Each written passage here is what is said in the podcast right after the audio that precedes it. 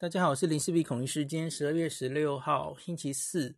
今天的记者会上啊，有公布一件事，还蛮令我担心的哦。桃园某防疫旅馆爆发了群聚啊。那截至这个今天下午两点呢，已经有三个楼层八个人确诊，这些人都是境外移入到防疫旅馆隔离的啦。吼，那这个。旅馆当然有他的员工，那员工目前没有确诊，做过了第一轮的 PCR 也全部都是阴性了吼。现在当然这个旅馆已经清空，然后相关人等都去隔离了吼，员工被隔离，然后原来住在这个旅馆里面的人就清空到别的地方继续隔离这样子哦。那还有一些曾经住过这个防疫旅馆的人也被召回，因为因为大家知道这个旅馆现在怀疑他可能是。不干净的哦，这些人就等于当时的诺富特啦，你就这样想就对了吼。这些人不是他境外移入回来把病毒带回来，是我们发现他们是在旅馆里面得到感染，这其实就是诺富特的翻版。那所以你你知道这些人其实有一些人现在已经改判应该是本土案例哦，因为他其实是在旅馆里面才被传染的哦。好，所以这件事不可谓。不严重哦，那我们来看一下他现在的状况哦。那这八个人里面，三个楼层八个人，目前这个定序啊，在同一个楼层里面至少有四个人，他的定序现在只有定序 S 基因的部分了哦。那可是你知道 S 基因其实就是新冠病毒，其实变变异通常都发生在这里，所以初步我们假如定这个 S 基因序列完全相同的话。大概是同一株啊，几率蛮大的哦，所以因此就看，诶，从不同的地方境外移入回来到防疫的人，诶，结果这四个人其实是同一株，所以很可能他们根本就是在旅馆里感染的哦，所以这这是一个案子。那我现在看到这八个人里面，因为这个证据哈，可能至少三个人你就要改列他是本土感染了哦，而不是境外移入啊。那这是桃园车站附近的一家防疫旅馆哦。今天就突然全面封锁清空，那检疫的旅客全面移出到其他地方检疫，引起大家的关注啊！哈，那这八个确诊案例呢，在六楼有六例，就这短短的最近这个时间了哈，六楼六例，八楼一例，五楼一例，所以集中在六楼。那已经做了我刚刚说的这个六楼的。今天罗富有秀一个客房的关系图哈，他们其实都住的蛮接近的啊，对门啊，隔壁间啦哈。那这六个人，其中有四个人基因初步定序一样了哈。那他们分别是有三个人从中国回来啊，那一个是澳洲，一个是香港，一个是越南。那现在从发病日最早的哈，这群人发病日最早的。我看起来有五个人是有发病日期，有一个可能是无症状吧？哦，那发病日最早是一六七六八这一例，他发病是十二月三号。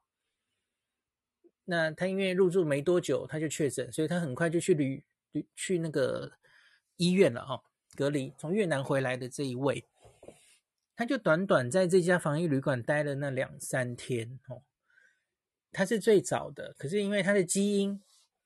跟后来后续在十二月十号、十二月十二号发病的这些案例，吼，诶，同一株，吼，所以判断这可能是经环境接触传染了其他的房客，吼。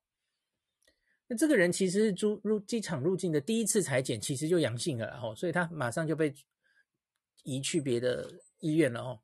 所以他在入境的时候，他一路入住这个防疫旅馆的过程中，他身上应该已经有病毒了，所以有可能是在这个进防疫旅馆的路上，他就污染了环境，那后续再传给别的房客。那可是到底是怎么传的？当然就是现在要去厘清的事情哈。那比较麻烦的是，这十二月三号啊，现在都几号了哈？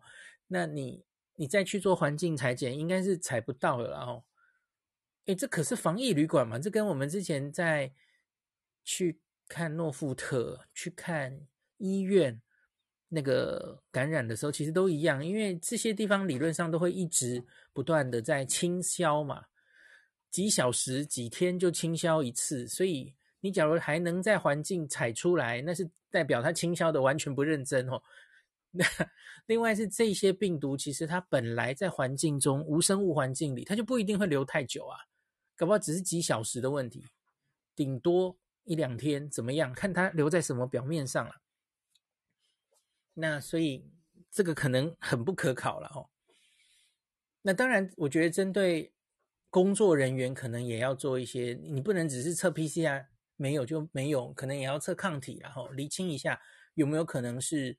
前一阵子它是有传染力的，然后传给，比方说经由清扫客房怎么样传给后续入住的人哦，这都是有可能的嘛吼。好，那另外我们讲一下，这个是六楼的六个人了吼，那另外还有五楼跟八楼有各一位，那大概也是这一段时间确诊的哦。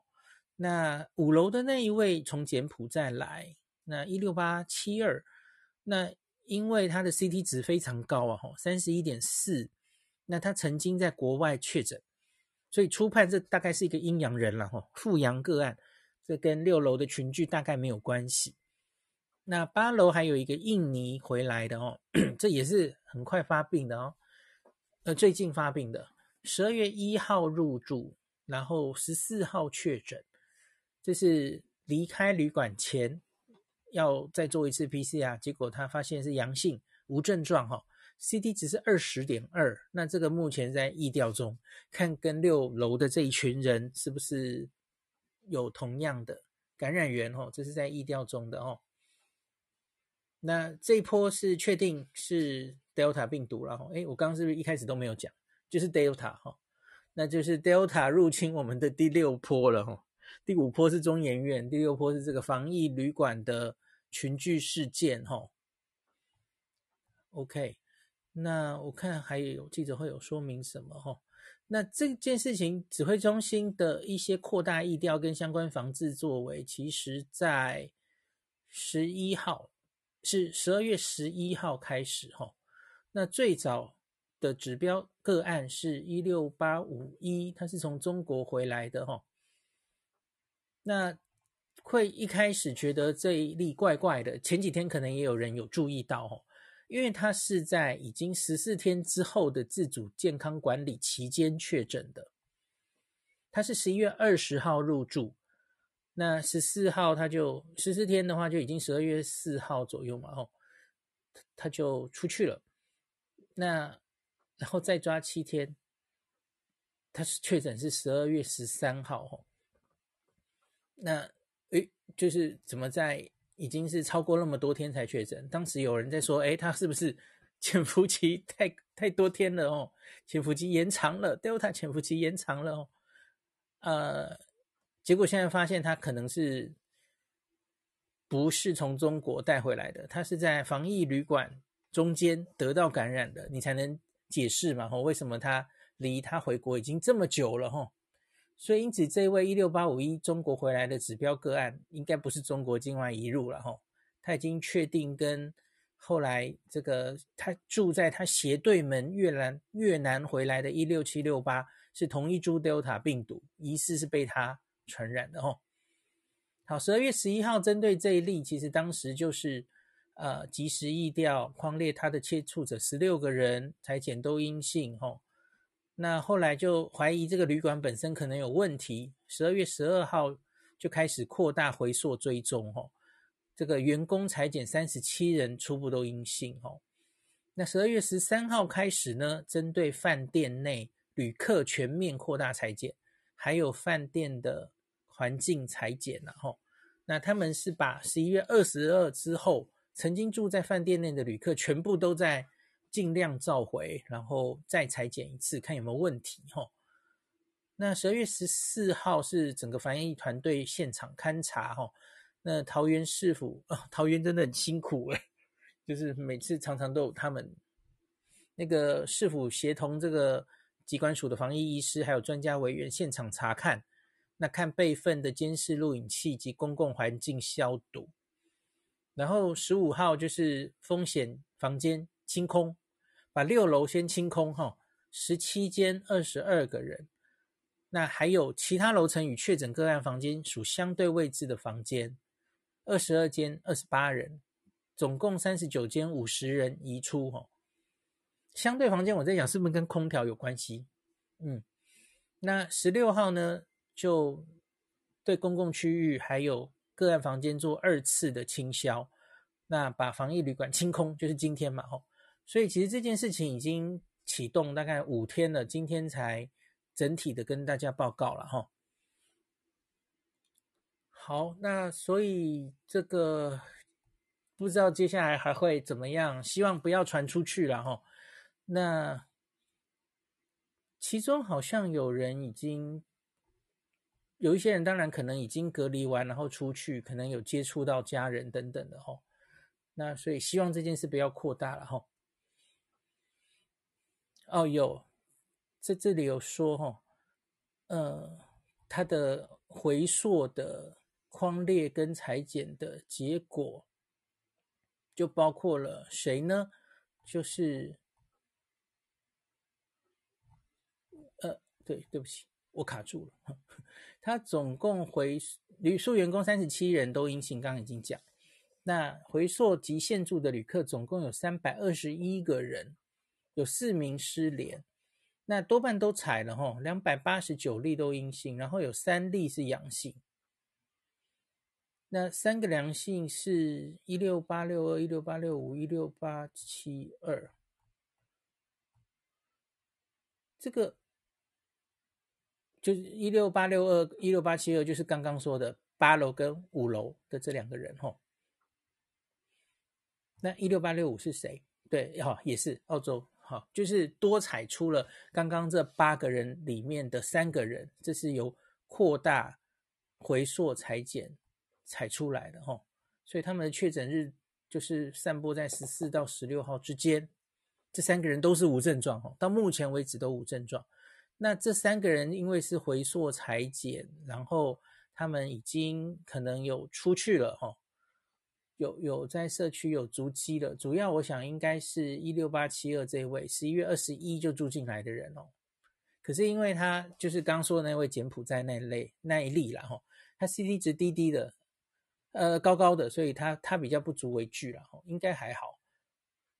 那另外两位好像还好哈，因为我看他们入住一个是一号，一个是三号。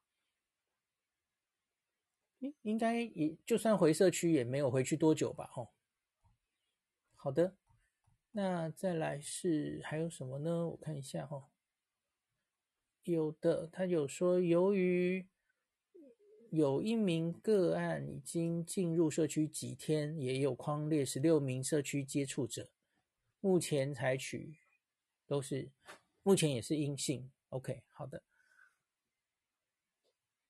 好，所以这个是这一案例目前的状况哈。社会受到的暴露应该还算少啦，可能相对于中研院的案，还比中研院的案少一点点吧吼。那可是当然，在旅馆里面，防疫旅馆里面产生群聚感染，一定要好好的检讨了哈。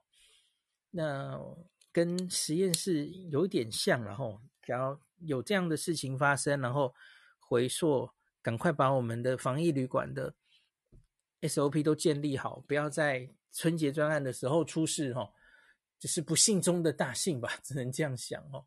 那另外可以再讲一下，这个是桃园，那可是呢，在台北市也有 一个状况哦，那个有两例是这个。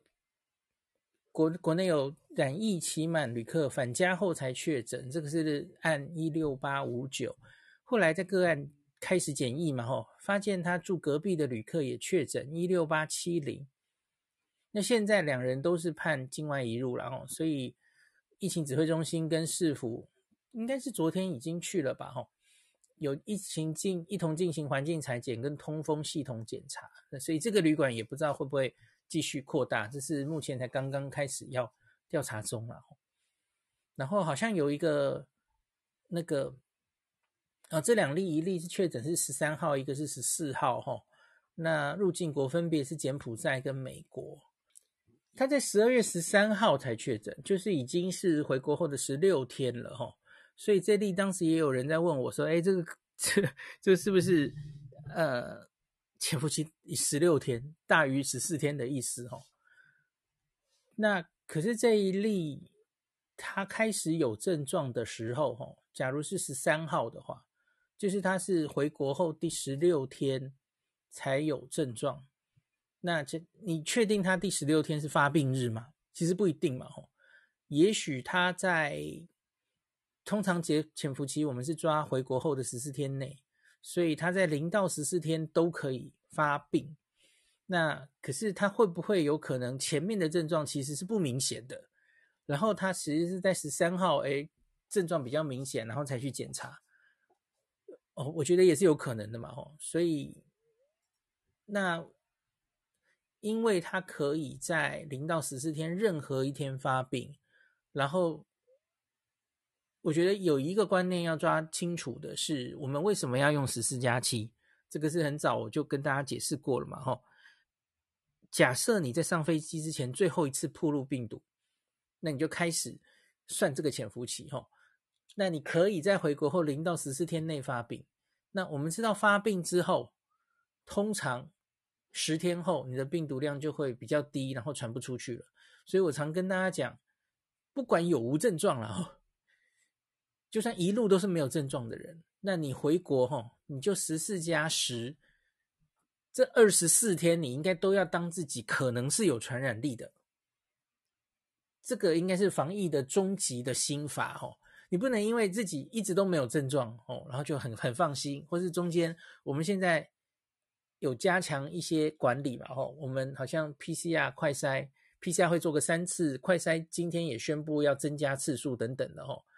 可是你不能因为你自己怎么筛怎么筛，好像都没有，然后就有错误的安全感，然后觉得我自己一定没病哦，这是不一定的哦。因为所有检查其实都有它的极限的吼。你检采检搞不好没有采到最病毒量最高的，然后你可能会有伪阴性吼。没有抓到吼，你你都有可能会检查不出来。当然，多做几次会让你一直都伪阴性，其实几率不会那么高嘛吼。你你你可能就会减少伪阴性的的问题。这就是为什么希望能增加检查次数，增加整体的那个检查的正确性的的关系嘛吼。因为你一次伪阴性有一个比例。两次、三次全部都测不到，那其实几率就非常低哦。好，所以大概这一例是这样子。那这一例应该现在还是在看，在疫调中。那有一个插曲是另外一例从美国返国的哈，他隔壁间的那一位啊，一六八七零。但一六八七零呢，他其实是十二六号在隔离的第二天，他就有发烧跟咳嗽。那可是当时经由线上看诊，吼，北市联合医院的医师有进行视讯诊疗，可是没有安排采检，那会有引发大家的一些质疑啦，吼。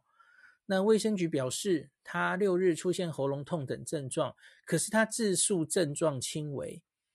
那加上他五号在机场，因为机场就做了一次采检嘛，吼，那时候才刚刚是阴性啊。所以医师判断没有需要马上加做检验吼，所以就开药并持续观察。那个案之后也回报已经改善。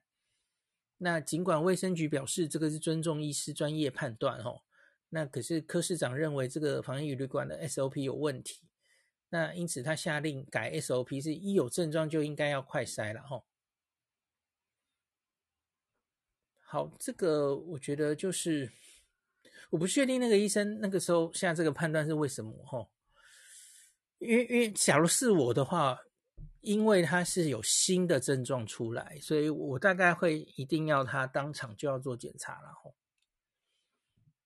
你你前一天验没有，不代表现在验，而且前一天验搞不好其实是未阴性啊哈，那不代表什么哈，还是他想反正他是隔离住的，他又不会传出去。好像也不能完全说他错。那你你再晚几天，他病毒量比较高的时候，哎，你再检查比较容易阳性，可是好像又不太对，因为他他已经发烧了耶。理论上发烧的时候，那个病毒量应该已经都高起来了哦，所以好像也不需要再拖下去了哈。那这个人最后是在八天后，十二月十四号才采检才确诊哦，回国之后的第九天，其实应该好像可以早一点了哈，因为你看，比方说，假如我们现在很担心这个旅馆受污染的问题哈，理论上应该也要让这些防疫旅馆它可能接触到的。病毒保持在一个最低量的程度，那对整个哦，应该是最理想的吧？哈，所以一有症状就去裁剪，确诊之后移到医院隔离，好像理论上应该是最理想的状态。哈，好的，那这这个台北的案例可能还要再看，就是刚刚讲的这个柬埔寨返国，这这个两例他们到底基因定序是不是同一株？哦，所以其实那那前面的那个为什么他会在回国后的第十六天才有症状才发病？那搞不好其实他是被隔壁的人传染的嘛？吼，是被美国返国的这一位十二月六号发病的人传染的。他们只住隔壁间而已。哦，那可是假如是这样的话，那真的又连续两个案例都都让我们看到，诶，所以我们的防疫旅馆是不是真的 SOP 有有什么问题？哦，执行上有什么问题？真的应该要好好的检视一番哈。好，那今天就讲到这里。